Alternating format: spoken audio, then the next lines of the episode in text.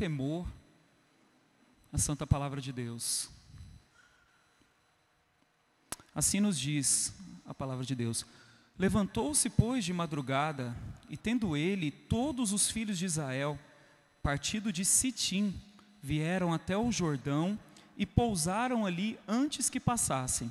Sucedeu ao fim de três dias que os oficiais passaram no, pelo meio do arraial e ordenaram ao povo, dizendo: Quando virdes a arca da aliança do Senhor, vosso Deus, e que os levitas, sacerdotes, a levam, partireis vós também do vosso lugar e a seguireis.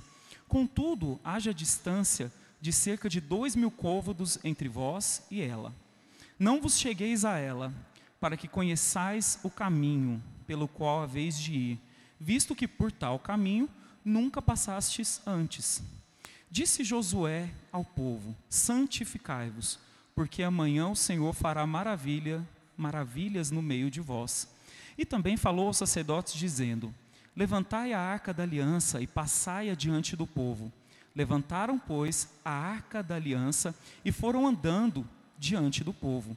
Então disse o Senhor a Josué: Hoje começarei a engrandecer-te perante os olhos de todo Israel, para que saibam que, como fui com Moisés, assim serei contigo. Tu, pois, ordenarás aos sacerdotes que levam a arca, dizendo: Ao chegardes à borda das águas do Jordão, parareis aí. Então disse Josué aos filhos de Israel: Chegai-vos para cá e ouvi as palavras do Senhor vosso Deus. Disse mais Josué: Nisto conhecereis que o Deus vivo está no meio de vós, e que de todo lançará diante de vós os cananeus, os heteus, os heveus, os ferezeus, os gigazeus, os amorreus e os jebuseus. Eis que a arca da aliança do Senhor de toda a terra passa o Jordão diante de vós. Tomai, pois, agora doze homens das tribos de Israel, um de cada tribo, porque há de acontecer que, assim que a planta dos pés dos sacerdotes que levam a arca do Senhor, o Senhor de toda a terra, pousem nas águas do Jordão, serão elas cortadas, a saber, as que vêm de cima, e se amontoarão. Tendo partido o povo das suas terras para passar o Jordão, levando os sacerdotes a arca da aliança diante do povo, e quando os levavam à arca, chegaram até o Jordão, e os seus pés se molharam na borda das águas, porque o Jordão transbordava sobre todas as suas ribanceiras todos os dias da cega. Pararam-se as águas que vinham de cima, levantaram-se num montão, muito longe da cidade de Adã, que fica ao lado de Sartã, e as que desciam ao mar de Arabá, que é o mar salgado, foram de todo cortadas então passou o povo defronte de Jericó. Porém, os sacerdotes que levavam a arca da aliança do Senhor pararam firmes no meio do Jordão, e todo Israel passou a pé enxuto, atravessando o Jordão. Vamos orar, meus irmãos, mais uma vez, pedir a graça de Deus para a exposição da Sua palavra. Santo Deus, Tua palavra já tendo sido lida, certamente, ela é poder edificação, conforto, consolo para as nossas vidas. Mas nós pedimos que o Senhor nos fortaleça ainda mais. Que o Senhor conduza, ó Deus, tome nas tuas mãos, nas tuas bondosas mãos, o pregador, para que ele venha ser um instrumento na tua mão.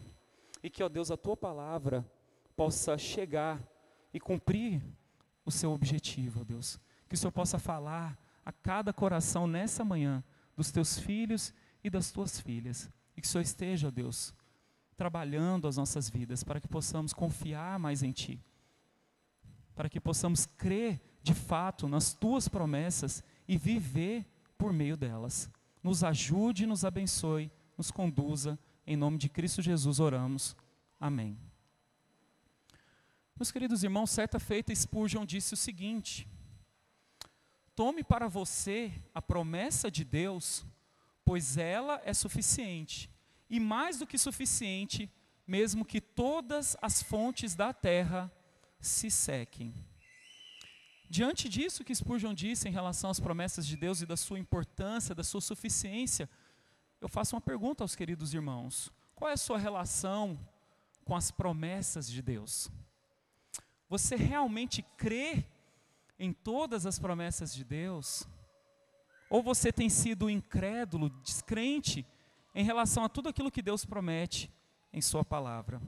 Israel, por causa da sua incredulidade, foi sentenciado a vagar no deserto por 40 anos.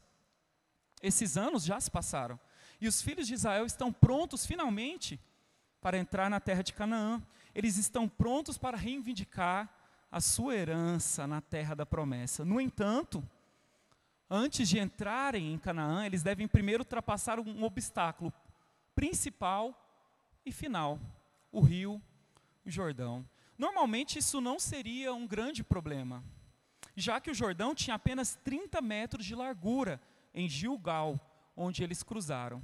Mas, no entanto, parece que Deus sempre faz as coisas de uma maneira que nenhum homem pode se orgulhar de tê-las feito por conta própria. Essa travessia não seria exceção. Veja, Deus os trouxe ao Rio Jordão na época da colheita. Aqueles que estiveram lá durante a época da colheita dizem que o Jordão aumenta a uma largura intransponível de mais de 1,6 quilômetros. Isso quer dizer mais de 50 vezes a largura normal dele.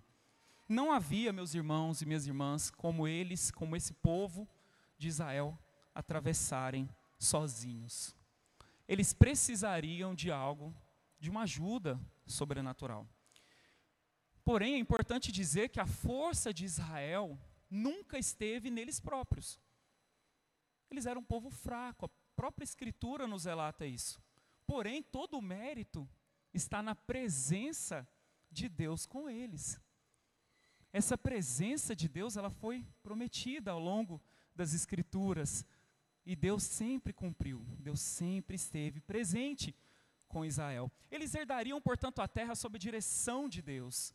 Deus iria exibir a sua majestade e glória, não só diante de Israel, mas diante de todos os seus inimigos. Que cabia a Israel era confiar e agir com fé nessa promessa. E desse modo, meus queridos irmãos e irmãs, a grande ideia que o texto nos apresenta hoje é a seguinte: a promessa maravilhosa da presença de Deus conosco nos conduz à vitória em meio às dificuldades. E nós analisaremos esse texto em duas sessões. E a primeira sessão nos diz o seguinte: examine, portanto, a mensagem de Deus.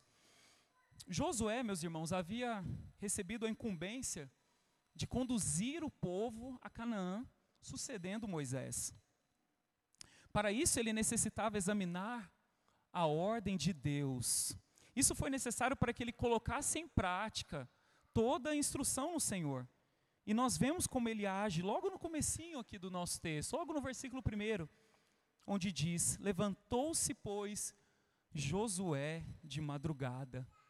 Interessante a disposição do coração de Josué.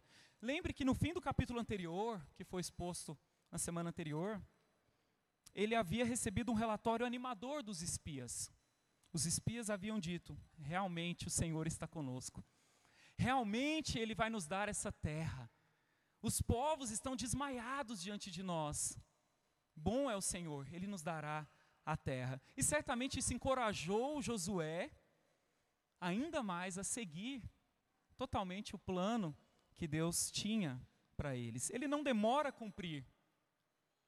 Ele não está sonolento, como muitas vezes alguns de nós somos em relação às coisas de Deus. Ele está pronto, ele está disposto. Ele se levanta cedo, de madrugada, pronto, ávido a cumprir a vontade de Deus. Ele estava cheio de zelo, de vontade para cumprir a ordem de Deus. E ele conduz não só a si próprio, mas as Escrituras dizem que e todos os filhos de Israel. Meus irmãos, parece algo simples.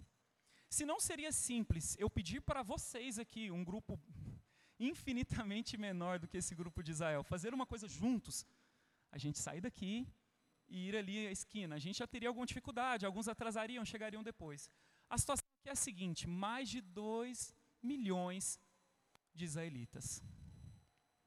Então, quando logo no começo ele fala que eles saíram de Sitim e vieram até o Jordão, nós estamos falando de uma mudança de mais de 2 milhões de pessoas. Certamente não é fácil. Ele acorda cedo, ele resolve obedecer à voz de Deus. Ele tem algo animador, relatório, um bom relatório. E ele segue firme no projeto. Eles saem então, e o local que eles estão agora, eles saem de Sitim, estão acampados agora em frente ao Rio Jordão.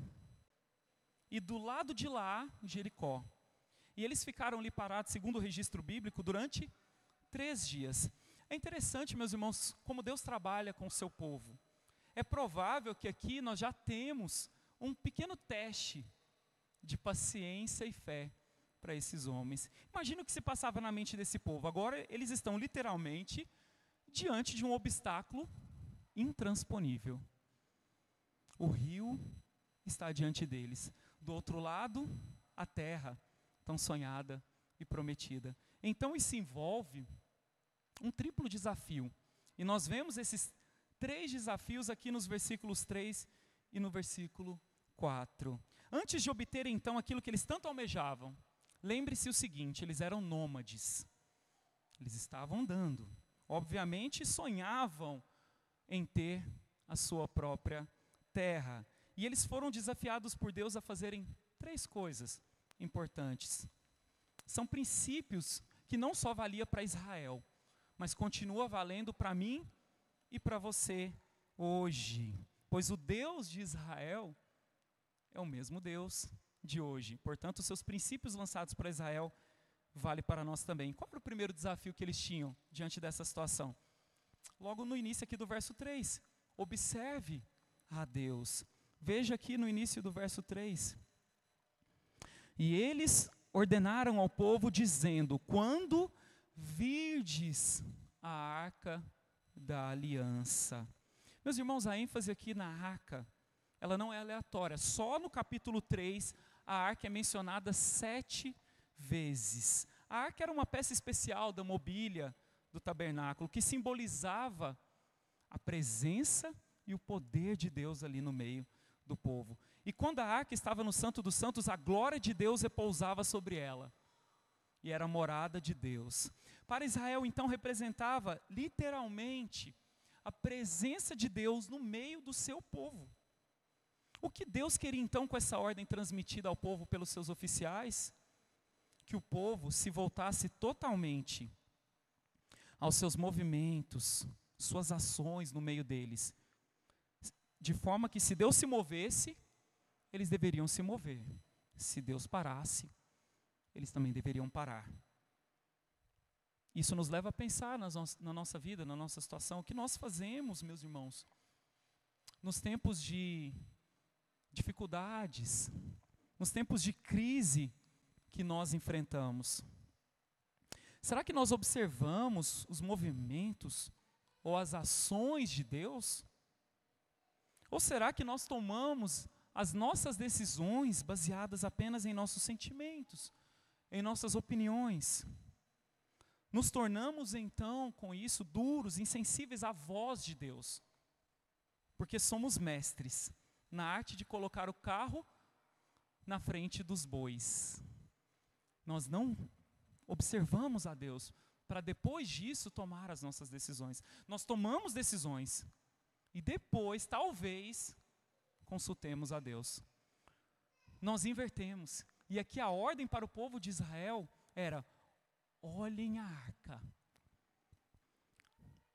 Vocês precisam apenas olhar para a arca. Olhem para ela. Vejam, acompanhem. Que toda a movimentação dela seja a movimentação de vocês. Em outras palavras, ele, ele, os líderes ali poderiam dizer ao povo: não passe o carro na frente dos bois. Observe primeiro os movimentos de Deus. E nós faríamos bem melhor, bem melhor, se examinássemos a movimentação de Deus em nós, porque Ele trabalha dentro de nós e ao nosso redor. Meus irmãos, Ele está trabalhando, Deus está trabalhando. Nunca se esqueça disso. Seja atento a Deus. Dê valor na Sua presença, na presença de Deus conosco. Seja sincero, você se alegra com a presença de Deus, com o simples fato de que Deus está aqui? O que é necessário para a sua felicidade? O que é necessário para que você seja realizado, feliz? Será que é só a presença de Deus? Será que o que importa para você realmente é eu tenho uma consciência viva de que Deus está aqui, de que Deus está presente? As Escrituras dizem que o Senhor está perto daqueles que o, que o temem. Ele está perto. O salmista diz que ele inclina os ouvidos para ouvir a oração dos seus. Meus irmãos, isso é maravilhoso. O Deus de toda a terra, que não tem obrigação com nada e com ninguém, ele é autossuficiente. As Escrituras dizem que ele inclina para ouvir a oração de um justo. E você, tem prazer em Deus? Você tem prazer nele? E qual é a melhor forma de nós sermos sensíveis à presença de Deus, ao agir de Deus? Aprendendo dele através da sua revelação, das sagradas escrituras. A santa palavra de Deus precisa ser o nosso guia, a nossa bússola. E ela diz o seguinte: o salmista nos diz: De que maneira poderá o jovem, e obviamente não só o jovem, todos nós, guardar puro o seu caminho? Observando-o Lembra? Observando, olhando, segundo a tua palavra. De todo o coração te busquei. Não me deixes fugir aos teus mandamentos. Guardo no meu coração as tuas palavras para não pecar contra ti. Está registrado Salmo 119, versículos de 9 a 11. Mas não só precisamos observar a Deus, ver os movimentos de Deus, mas precisamos seguir a Deus. E nós vemos aqui na parte B do versículo 3 isso. Quando virdes a arca da aliança do Senhor vosso Deus, e que os levitas sacerdotes a levam, partireis vós também do vosso lugar e a seguireis. A instrução logo a seguir é: olhem, observem a Deus e, e o sigam. Nós precisamos de estar atentos à palavra de Deus aprender de Deus e seguir as ordens, as orientações de Deus. Ou seja, a nossa crença precisa ser condizente com aquilo que nós fazemos. Aquilo que nós cremos precisa moldar aquilo que nós fazemos. Não basta observar e ler e compreender a palavra de Deus, é preciso de agir de acordo com essa mesma palavra. Aqui nesse contexto, lendo apenas aqui, parece algo muito simples. Mas lembre-se, meus irmãos, aqui não é uma mudança qualquer pense o seguinte: a vida deles, tudo aquilo que eles tinham, eles carregavam ali ao longo do, do tempo do deserto, estava ali no acampamento. Era uma mudança, literalmente era uma mudança. É pegar tudo que você tinha, sair de um lugar e levar para outro lugar. A ideia aqui realmente era uma mudança. Depois de três dias, realmente a tentação da zona de conforto, de estar confortáveis ali já, eles estavam na frente de um rio. Essa tentação poderia atingir o coração dos israelitas. Eles poderiam pensar: agora que eu estou me acostumando aqui com essa vista, eu vou ter que sair de novo. Mas era exatamente o que Deus queria deles. Assim que a presença de Deus, a arca, se movimentasse, o povo deveria agir, se movimentar, ir junto dela. Não é suficiente, então, meus irmãos, minhas irmãs, saber o que Deus está fazendo.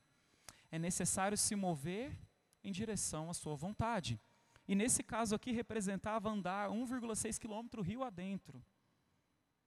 Era época de colheita, o rio estava cheio, agitado. Talvez para alguns atletas do nado isso seria possível.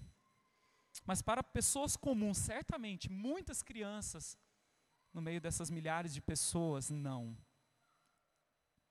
Além disso, a promessa era para que todo o povo passasse, não alguns atletas fortes passassem e deixassem o resto do povo para trás. Seguir a Deus, então, nessa circunstância era racionalmente difícil, mas era o certo a se fazer. Para ter vitória e alcançar a Canaã, era necessário seguir a Deus. Não tinha outro caminho para eles. Eles tinham a Canaã de frente deles. A terra prometida, foi prometida a Abraão, Isaac, Jacó estava diante deles. Só que só tinha um caminho. Eles tinham que seguir a direção de Deus. Meus irmãos, vocês só vencerão as dificuldades, desse mundo caído, seguindo estritamente a Deus. Você quer obter vitória espiritual na sua vida espiritual? Então só vá a algum lugar se você tiver a certeza, a convicção de que Deus está indo com você. Que Deus está contigo. Então não só precisamos observar, não só precisamos seguir, mas aqui há uma outra orientação da, da Santa Escritura para nós e para o povo de Israel naquele tempo. Honre a Deus. Os israelitas são instruídos a ficar pelo menos dois mil côvados de distância. Você pode ver aí no texto, no versículo 4. Contudo, haja distância de cerca de dois mil côvados entre vós e ela. Ela quem? A arca do Senhor. Não vos chegueis a ela para que conheçais o caminho pelo que haveis de ir, visto que por tal caminho nunca passastes antes. Isso era para que eles pudessem, meus irmãos, facilmente ver a arca. Era uma distância de segurança. Deus havia planejado fazer dessa forma. Fiquem uma distância que vocês, todo o povo, né, não, mais uma vez, não era para uma pessoa visualizar ela, era para o povo ver ela. Era uma distância suficiente para que aquele povo observasse a arca do Senhor. Outra razão é que o Senhor não queria que ninguém, além daqueles que ele havia selecionado, escolhido, dos levitas, chegassem perto da arca. Chegar perto da arca para o povo comum significaria morte. Portanto, eles precisavam honrar a Deus através da sua obediência. A presença de Deus é que iria guiar o povo por um caminho que eles nunca passaram antes. Você já andou por um lugar desconhecido? Qual era o seu sentimento? Será que foi de medo? Eu me lembro da, há não muito tempo atrás, da viagem de lua de mel. E eu resolvi, a gente foi para Campos do Jordão, indo a caminho por Belo Horizonte. Né? A estrada se divide, você pode ir para São Paulo, né? caminho de São Paulo, passando Uberaba, Uberlândia, mas você pode ir por trás ali, por, indo para rumo BH. E aí eu resolvi o mais difícil, o mais óbvio, o mais fácil, pista duplicada, tranquilo, pegar o caminho indo por São Paulo. Mas eu, nós resolvemos fazer um outro caminho. E esse outro caminho nos gerou algumas dificuldades. Por exemplo, teve um momento que a gente passou por, um, uns vales, uns locais, e eu me lembro que o GPS ele parou. Parou do nada. De repente o GPS, você está olhando ali o GPS, aí de repente o GPS não pega absolutamente nada. Você imagina qual é a sensação? A sensação é de estar perdido. A sensação não é nada boa. Sentimentos conflitantes veio ao meu coração que estava dirigindo naquele momento. Mas agora, meus irmãos, certamente, para nós, para o povo de Israel, é maravilhoso saber que em todas as estradas que você passa na sua vida, qualquer estrada, qualquer caminho, o nosso Deus, o Deus da aliança, o Deus do pacto, estará à frente. E aí, você não precisa ter medo, porque Ele estará te guiando. A graça dele nos guia. A sua voz nos dá segurança em face do medo. Nele nos sentimos totalmente amparados, protegidos em qualquer, qualquer circunstância. Mas havia para o povo, como há para nós hoje, um perigo: a familiaridade. Aqueles israelitas poderiam pensar: eu conheço Deus, qual é o problema de eu me aproximar de Sua presença? Da arca? Mas Deus lhes ensina reverência, humildade. E Ele ensina isso para a gente hoje também. Um texto muito pesado das Escrituras, Abacuque 2,20 diz assim: O Senhor, porém, está no seu santo templo, cale-se diante dele toda a terra. Então, o alerta bíblico é: você não pode tentar se aproximar de Deus de qualquer jeito. Do jeito que você imagina, do jeito que passa na sua cabeça. Cuidado, cuidado. Acho que a gente não tem a noção, muitas vezes, daquilo que acontecia em Israel, em relação ao fogo estranho na presença de Deus. Coisas que Deus não determinou e que nós hoje fazemos com facilidade. mas que no Antigo Testamento, em muitos casos, levou pessoas à morte. E muitas vezes hoje nós estamos morrendo. Não imediatamente, mas espiritualmente. Porque estamos levando coisas para o culto que não são devidas a Deus. Cuidado com as novidades extrabíblicas, cuidado com aqueles que dizem reformar as escrituras. Cuidado com os falsos mestres, os falsos profetas. Você precisa temer o Senhor e prestar-lhe toda a honra. Mas isso da maneira como ele orienta, na maneira como nós lemos nas Sagradas Escrituras. Mas também, meus irmãos, cuidado com a frieza, cuidado com a indiferença às coisas do Senhor. Alguns ali poderiam olhar para a arca e falar: não vou seguir nada. Eu já estou aqui, frente ao rio. Por que seguir?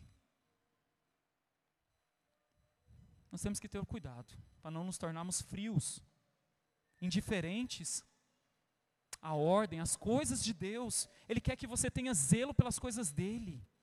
Seja zeloso em guardar as santas instruções do Senhor. Isso foi para Israel. E certamente é para nós também. E você, meu irmão e minha irmã, você só terá capacidade de praticar essas três coisas, de observar, de seguir, de honrar, se você depender totalmente do Espírito Santo para isso além de depositar a tua confiança no Redentor, em Jesus Cristo. Só assim vencerás e triunfarás em todos os desafios nessa vida aqui debaixo do sol. Mas também, meus irmãos, analisar a palavra, a mensagem de Deus envolveu um comando da parte do próprio Deus, uma instrução desse Deus. Veja aí no verso 5 qual é essa instrução a gente poderia resumir, e o texto nos diz em uma palavra: Disse Josué ao povo: Santificai-vos. Pare para pensar nesse comando de Deus. Ele parece, ele parece meio, meio fora de ordem, no mínimo. Deus não deveria pedir para eles que limpassem suas armas para guerrear e tomar posse da terra? Afinal, eles atravessariam o Jordão e do outro lado, inimigos preparados, poderosos, estavam aguardando eles. Estavam esperando eles. Exércitos fortificados, cidades fortificadas como Jericó. Como veremos mais adiante no texto de Josué. Mas é estranho, não é? Porque Deus não pede para eles assim, ó, se armem. Deus pede para eles, se santifiquem.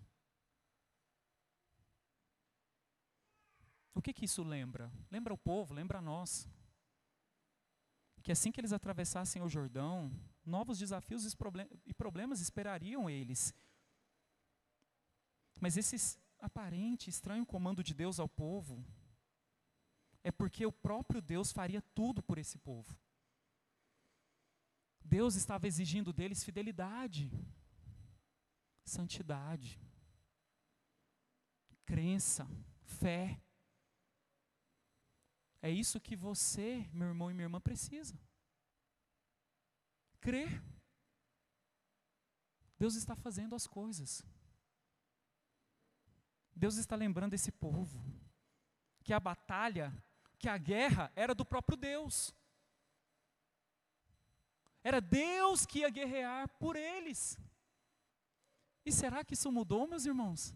Será que hoje, então, a gente rasga as escrituras e hoje é cada um por si, fazendo a sua própria maneira? Não, meus irmãos, Deus não mudou. E porque Ele não mudou, você precisa crer da mesma forma. E o que Ele te pede é santidade.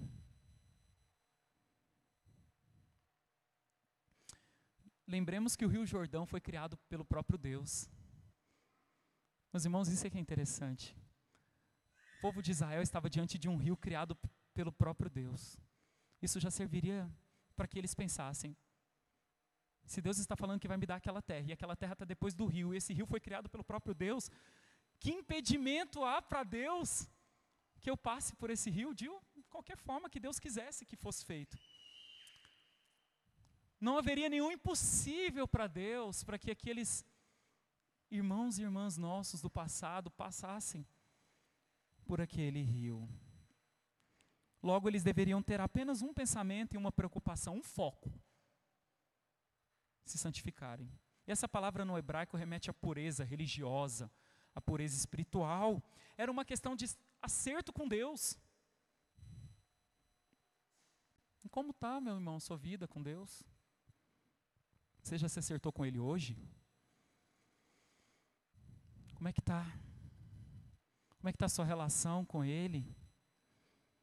A ideia subjacente é que o povo devia se livrar de falsos ídolos. Imagine ao longo do tempo do deserto, muitos ídolos, por vezes, surgiram no meio do povo. Se a gente ler um pouquinho da história deles no deserto, a gente vai ver que isso, infelizmente, fez parte do povo de Deus. Eles levantaram falsos ídolos. E o que Deus está querendo deles é: se livrem dos ídolos. Deus quer 100% do seu povo. Deus quer todo o coração, todo o ser de cada um do seu povo. Ele quer o seu também. Ele quer o seu coração, ele quer 100%. Meus irmãos, Deus não quer 90%. Porque ele é um Deus ciumento. Ele quer 100%, ele quer a sua vida, ele quer o seu ser, ele quer a sua disposição, ele quer o seu braço, as suas pernas para que você faça as coisas de acordo com a vontade dele. E eu sei que você quer vencer as suas lutas. Eu sei que você quer chegar ao céu, a Canaã celestial. Isso é o que todo crente verdadeiro quer. Agora se pergunte: quanto tempo da sua vida está sendo dedicado na busca da santidade? Por quanto tempo do seu dia você se pega pensando: como eu vou ser mais separado para a obra de Deus? Pergunte-se qual é o Deus que domina a minha vida? O Deus único e verdadeiro ou os ídolos do meu coração? A pergunta mais importante que você pode responder é quem comanda a sua vida, quem está no centro. Quem está no centro de comando do seu ser, da sua existência. E as Escrituras, Paulo nos diz em diz inicialmente a igreja de Romanos, mas a nós também. Assim também vos considerais o que mortos para o pecado, mas vivos para Deus em Cristo Jesus. Não reine, portanto, o pecado em vosso corpo mortal, de maneira que obedeçais às suas paixões. Nem ofereçais cada um os membros do seu corpo ao pecado como instrumentos de iniquidade, mas oferecei-vos a Deus como ressurreto dentre os mortos os vossos membros a Deus como instrumentos de justiça. Porque o pecado não terá domínio sobre vós, pois não estáis debaixo da lei, sim, da graça. Ah, meus irmãos, como é maravilhoso saber que o Senhor nos ajuda a perceber que muitas coisas que acontecem nas nossas vidas, que nos impedem de viver uma vida vitoriosa, são resultado de nosso pecado e do castigo dele. Crente, responda: tudo na sua vida hoje está como o Senhor deseja que esteja? Você pode olhar para o seu próprio ser e dizer: está tudo em conformidade com a Escritura Sagrada. E se você fizer essa avaliação sincera, você vai ver que não está tudo certo. Não está tudo como Deus quer. O que você faz então? Confesse. Esse é um instrumento bíblico. Confesse o teu pecado, abandone-o Tenha em seu coração as palavras de Jesus. Vá e não peques mais. Muitas vezes as pessoas só pegam a primeira parte desse, dessa, passagem de Jesus. Ah, ele não condenou uma mulher que foi pega em adultério. Mas esquecem da parte final, vá e não peques mais.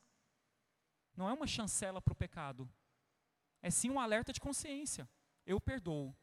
Mas vá, Vá, lute. Lute contra o seu pecado. Lute contra os seus desejos maus. Vai, não peques mais.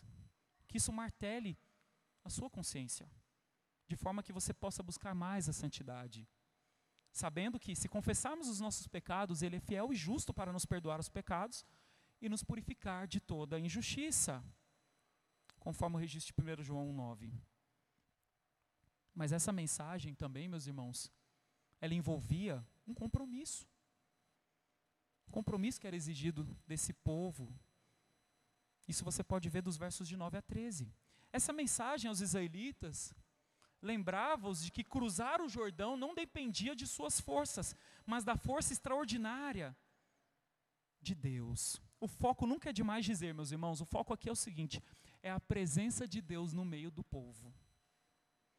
É o Deus da aliança, é o Deus do pacto, é o Deus de promessas. Ele prometeu a terra e ele cumpriria essa promessa pelo seu próprio poder. Então, se Deus é o agente principal aqui em todo o livro de Josué, qual é a parte que cabia ao povo? Ao povo foi exigido compromisso. Tenham um compromisso com esse Deus. Foi exigido que eles confiassem completamente, totalmente, tão somente em Deus. Para nós, mudou alguma coisa? O compromisso que se esperava do povo de Israel é o compromisso que Deus espera de você hoje porque Deus é o mesmo ontem, hoje e o será para todo sempre. Logo, o seu querer para nós também é o mesmo, nós devemos confiar nele de todo o nosso coração. Essa história toda, meus irmãos, está conduzindo o povo a ter um pensamento: nós precisamos confiar apenas em Deus. Você é o povo de Israel, você é o Israel hoje, você é um povo fraco, que cede às tentações com facilidade. O que é exigido de você creia em Deus de todo o seu coração. Frequentemente, meus irmãos, somos incapazes de superar os obstáculos em nossas vidas, porque vivemos uma vida que demonstra profunda falta de fé nas promessas de Deus. Mas como eu vou saber que eu estou vivendo dessa forma? Que eu estou vivendo afetado por isso? Perceba quais são as preocupações e dúvidas que marcam a sua vida como filho de Deus nesse mundo. Primeira coisa, você se preocupa com o amanhã. Mas o Senhor disse o seguinte: portanto, não vos inquieteis com o dia de amanhã, pois o amanhã trará os seus cuidados, basta o dia o seu próprio mal. Nós nos preocupamos muito com as coisas materiais. É o material, vou trabalhar, vou conseguir, vou juntar, vou conquistar. Vou ter um milhão de criptomoedas, ser rico, conhecido. Mas o Senhor disse o seguinte: e o meu Deus, segundo a, sua riqueza em glória, há de suprir em Cristo Jesus cada uma de vossas necessidades. Mas nós nos preocupamos em ter que enfrentar várias coisas na vida. A vida é difícil, né, meus irmãos? Enfrentar muitas coisas, rotinas, dificuldades. Mas o Senhor prometeu o seguinte: seja a vossa vida sem avareza, contentai-vos com as coisas que tendes porque ele tem dito: de maneira alguma te deixarei, nunca jamais te abandonarei. Nós nos preocupamos com tantas coisas, mas o Senhor diz que todas as nossas preocupações são pecado, e que é nosso dever confiar nele. Não andeis ansiosos de coisa alguma, em tudo, porém, sejam conhecidas diante de Deus as vossas petições pela oração, pela súplica com ações de graças, e a paz de Deus, que excede todo entendimento, guardará o vosso coração e a vossa mente em Cristo Jesus. E qual é o ponto principal, meus irmãos? É o seguinte: Jesus é todo-poderoso, Ele sabe tudo e está sempre presente.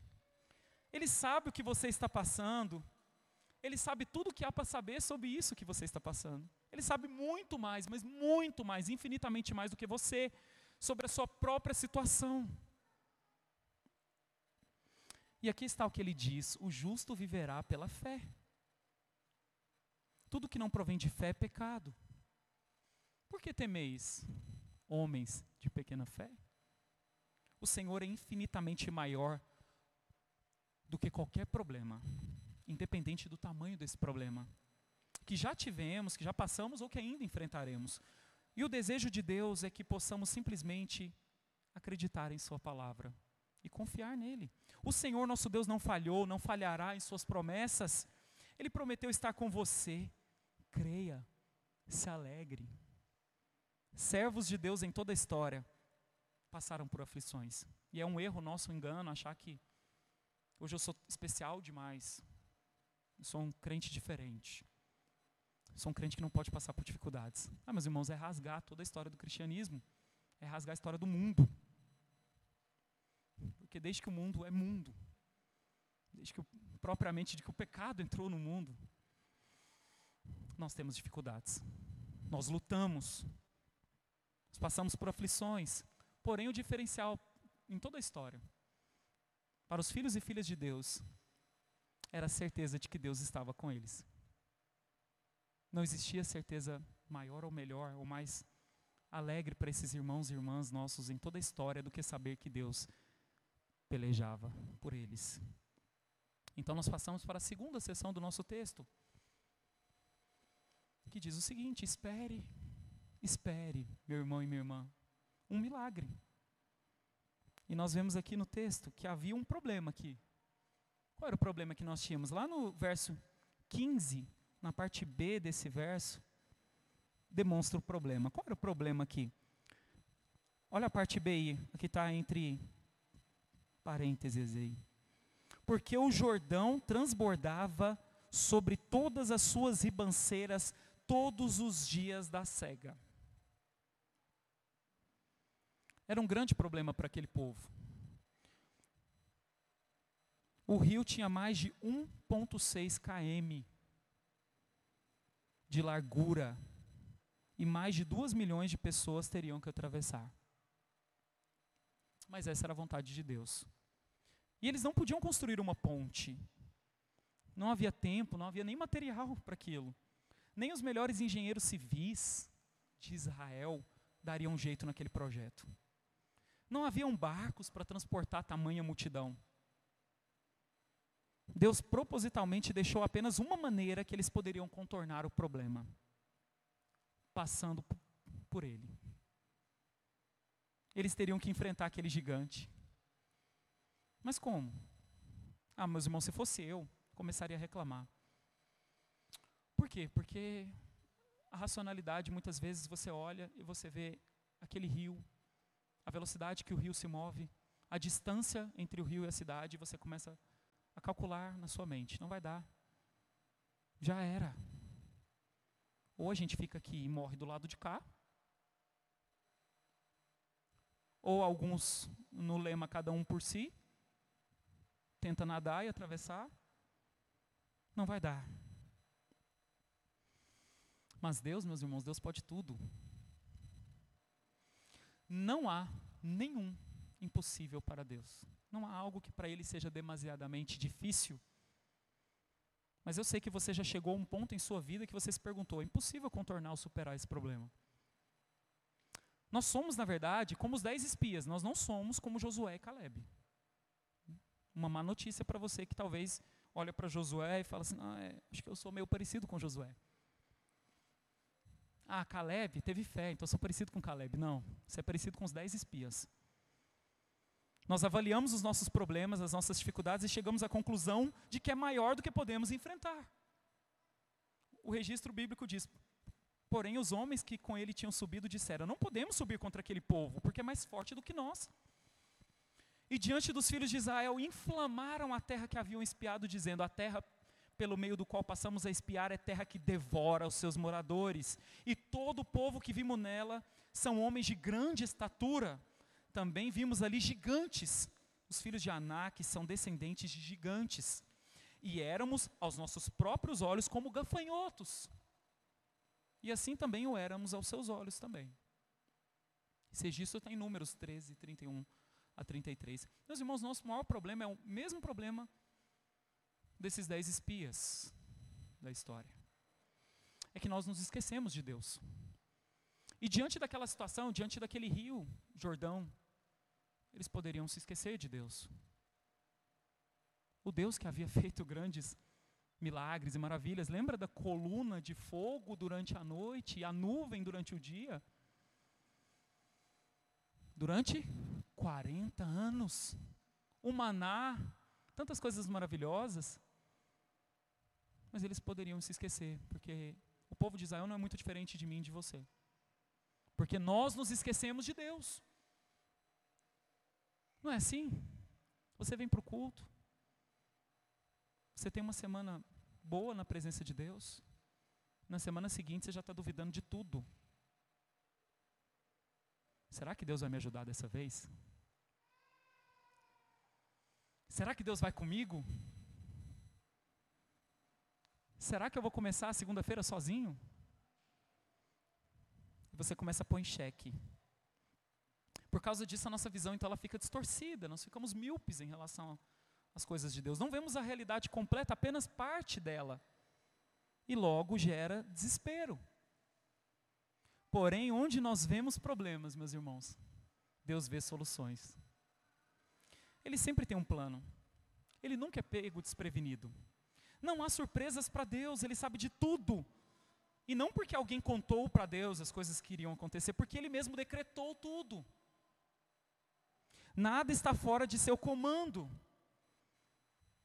O que ele disse ao seu povo no passado, ele diz a você hoje: mantenha calma e siga o plano.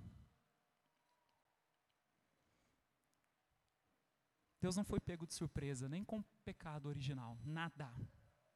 Nada. Nós vemos em Apocalipse o cordeiro foi morto antes da fundação do mundo. Peraí, então, antes da fundação do mundo. Mas o pecado foi quando o mundo estava criado. Então, se o cordeiro for morto, o cordeiro já era o propósito. É isso mesmo. Deus não foi, fe... não, não foi pego de surpresa. Mantenha a calma e siga o plano. Então, meus irmãos, essa é a realidade, havia um plano. E o plano era esse. Deus disse o seguinte: quando os pés dos sacerdotes entrarem no Jordão, vou separar as águas e conduzi-los em terra seca. Mas qual era a dificuldade desse plano? É que as águas não iriam parar enquanto os sacerdotes que carregavam a arca entrassem nas águas. O que foi exigido desses sacerdotes? Fé. Poderia, ele poderia pensar assim: vou colocar o pé na água, eu vou entrar nesse rio. Qual a chance disso dar errado? Eles precisavam confiar na palavra de Deus. Deus estava dizendo: Eu vou abrir, mas você vai ter que pisar. Você precisa de obedecer, para que você veja o milagre acontecer. Que lição maravilhosa para nós. Muitas vezes nós queremos que o Senhor conserte tudo em nossas vidas por nós. Não queremos ter que tomar nenhuma decisão. Nem queremos ter que agir pela fé. Deus sim, Deus tem poder, Ele pode fazer tudo sozinho. Porém, não é assim que Ele age. Ele exige que você dê passos de fé. Ele quer que você demonstre, através de ações de graças, que você o teme. Deus está pronto para agir. Antes, porém, de resolver seu problema, Ele espera que você o busque com fé. E lembre-se que tudo no final das contas vem de Deus. Dele vem o querer e o realizar. Mas que você confie, que você haja, apesar da situação não ser favorável. Deus tinha um plano para Israel, mas para que esse plano funcionasse, era preciso fé da parte do seu povo. O mesmo é verdade para você. Enquanto você tentar, em teimosia e obstinação, resolver os seus próprios problemas, você não estará caminhando em fé. Pare de quebrar a cabeça. Pare de quebrar a cabeça e tentar resolver sua própria vida, dar jeito em você mesmo. Pare de nutrir sabedoria aos seus próprios olhos. Deixe o controle da situação nas mãos de quem verdadeiramente tem o controle. Nós lutamos com isso, meus irmãos, porque nós queremos ter o controle em nossas mãos. Porque nós queremos determinar o que vai acontecer amanhã, depois de amanhã e daqui a 10 anos. Nós queremos que esteja nas nossas mãos. Mas Deus fala assim: não. Eu quero que você entregue tudo. Porque eu verdadeiramente tenho o controle de tudo. Nós não sabemos o que acontecerá daqui a cinco minutos. Entenda de uma vez por todas, nunca é sobre o que podemos fazer, mas sempre sobre o que o Senhor pode fazer. E o que Ele pode fazer? Tudo. Se nós cremos nisso, meus irmãos, ah, muda tudo. Porque Ele pode tudo. Ora, aquele que é poderoso, diz as Escrituras, para fazer infinitamente mais de tudo quanto pedimos ou pensamos, conforme o seu poder que opera em nós. Mas também, no nosso texto sagrado, houve uma demonstração. E nós vemos aqui nos versículos 16 e 17. Quando os sacerdotes, meus irmãos, pisaram naquele rio impetuoso, ele se abriu. Deus abriu um caminho de terra seca através daquelas águas para o seu povo. O versículo 16 diz: Pararam-se as águas que vinham de cima, levantaram-se num montão muito longe da cidade de Adã, que fica ao lado de Sartã. E as que desciam do mar de Arabá, que é o mar salgado, foram de todo cortadas. Então passou o povo. Ah, meus irmãos, que demonstração maravilhosa do poder de Deus. Deus abriu um vão aqui de mais ou menos 32 quilômetros para que o povo passasse. 32 quilômetros. Entre o início, a água parou de um lado e a água parou de outro. E esse espaço de 32 quilômetros que Deus abriu para que o seu povo passasse. Que milagre espetacular! Imagine, tente se imaginar um pouco como alguém de Israel. Se coloque lá. Veja o que está acontecendo. Meus irmãos, Deus é maravilhoso. Olha o que está acontecendo. Certamente a alegria jorrou no coração daqueles homens, daquelas mulheres, daquelas crianças. Eles puderam perceber mais uma vez que o Deus do pacto estava com eles.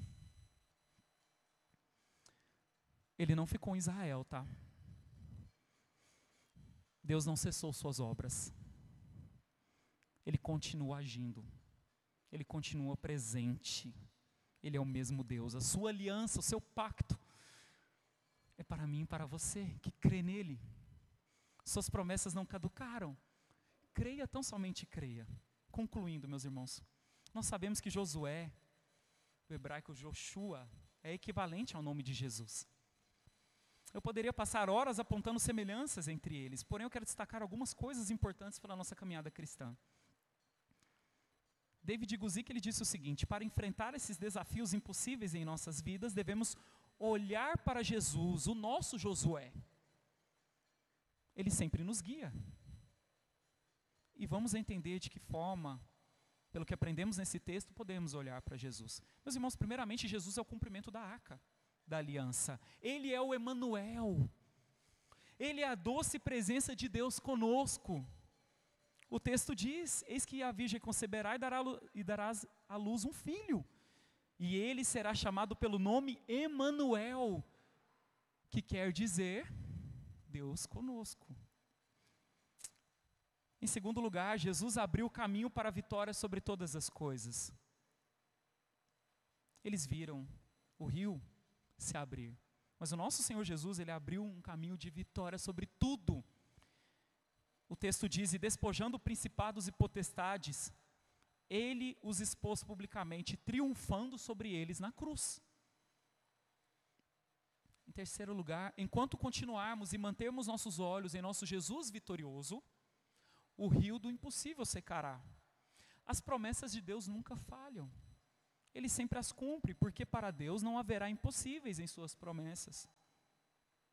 Para aqueles que dizem assim: Ok, já tentei olhar para Jesus, mas eu me desapontei. Eu pergunto: você realmente tentou? Você andou de acordo com a palavra de Deus? Você confiou em Jesus e ficou decepcionado? Sua decepção certamente é com você mesmo, é com sua carne. Você está passando, meu irmão e minha irmã, por situações difíceis, aparentemente impossíveis. Você tem se desanimado da fé. Parece a você que crer é um absurdo. Você tem ficado com medo de se dizer cristão. Tem dias que você, que você chega a duvidar da sua própria salvação. Você está abatido. Você tem tropeçado na busca por santidade. Parece que as trevas estão ganhando terreno e que ela vai ganhar tudo. Viver no nosso país não tem sido fácil, porque parece que as trevas estão ganhando. Só parece. Porque o Deus de todo o comando de toda a terra é o Deus do Brasil. Nunca se esqueça disso. O Deus do Brasil é o Deus de toda a terra. Ele é poderoso. E nunca nenhum mal vai vencê-lo. Eu sei que você passa por essas situações. Eu sei que essas situações muitas vezes tomam, afligem seu coração. Sei que elas afetam teu ânimo. E eu não tenho nenhuma receita de bolo para te passar. Porém, à luz do que aprendemos hoje, eu posso dizer a você com toda certeza: você não está sozinho. Você tem Jesus. Ele é a sua arca. Olhe para Ele, siga Ele, honre Ele, se santifique, tenha um compromisso verdadeiro com Cristo, espere de Deus e em Deus a sua vitória. Ele opera milagres, sempre acredite e confie nele.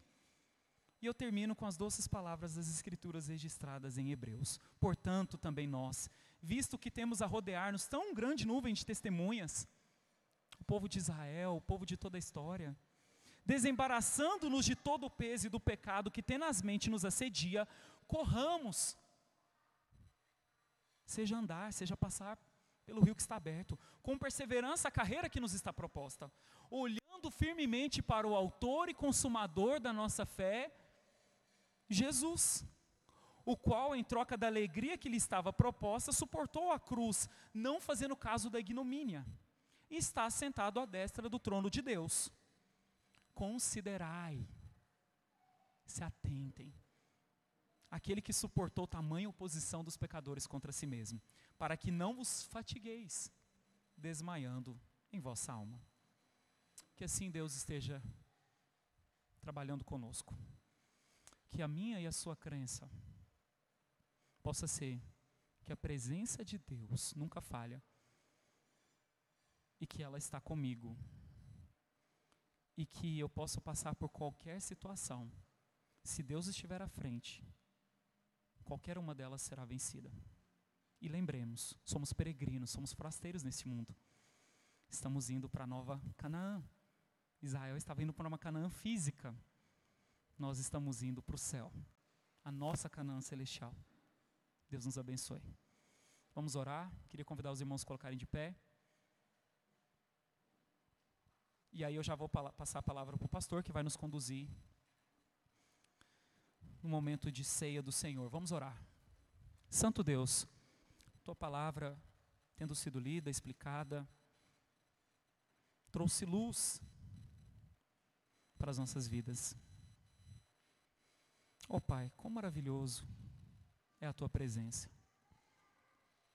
Certamente nós não temos a dimensão, a noção daquilo que representa a tua presença aqui conosco. Nós somos pequenos, somos falhos. Temos a nossa visão míope em relação ao Senhor. Mas, Pai, nós pedimos que o Senhor abra os nossos olhos para que nós possamos contemplar as maravilhas da tua lei, para que nós possamos te contemplar, para que nós possamos ter a convicção, a certeza em nossos corações que o Senhor está conosco, que o Senhor está à nossa frente, que a batalha que vivemos no dia a dia é uma batalha do Senhor. Pai, nos dê forças, aumente a nossa Ti, a nossa confiança, que ela possa estar estritamente no Senhor e em mais ninguém. Nos ajude, nos abençoe. É isso que nós oramos. Em nome de Jesus. Amém.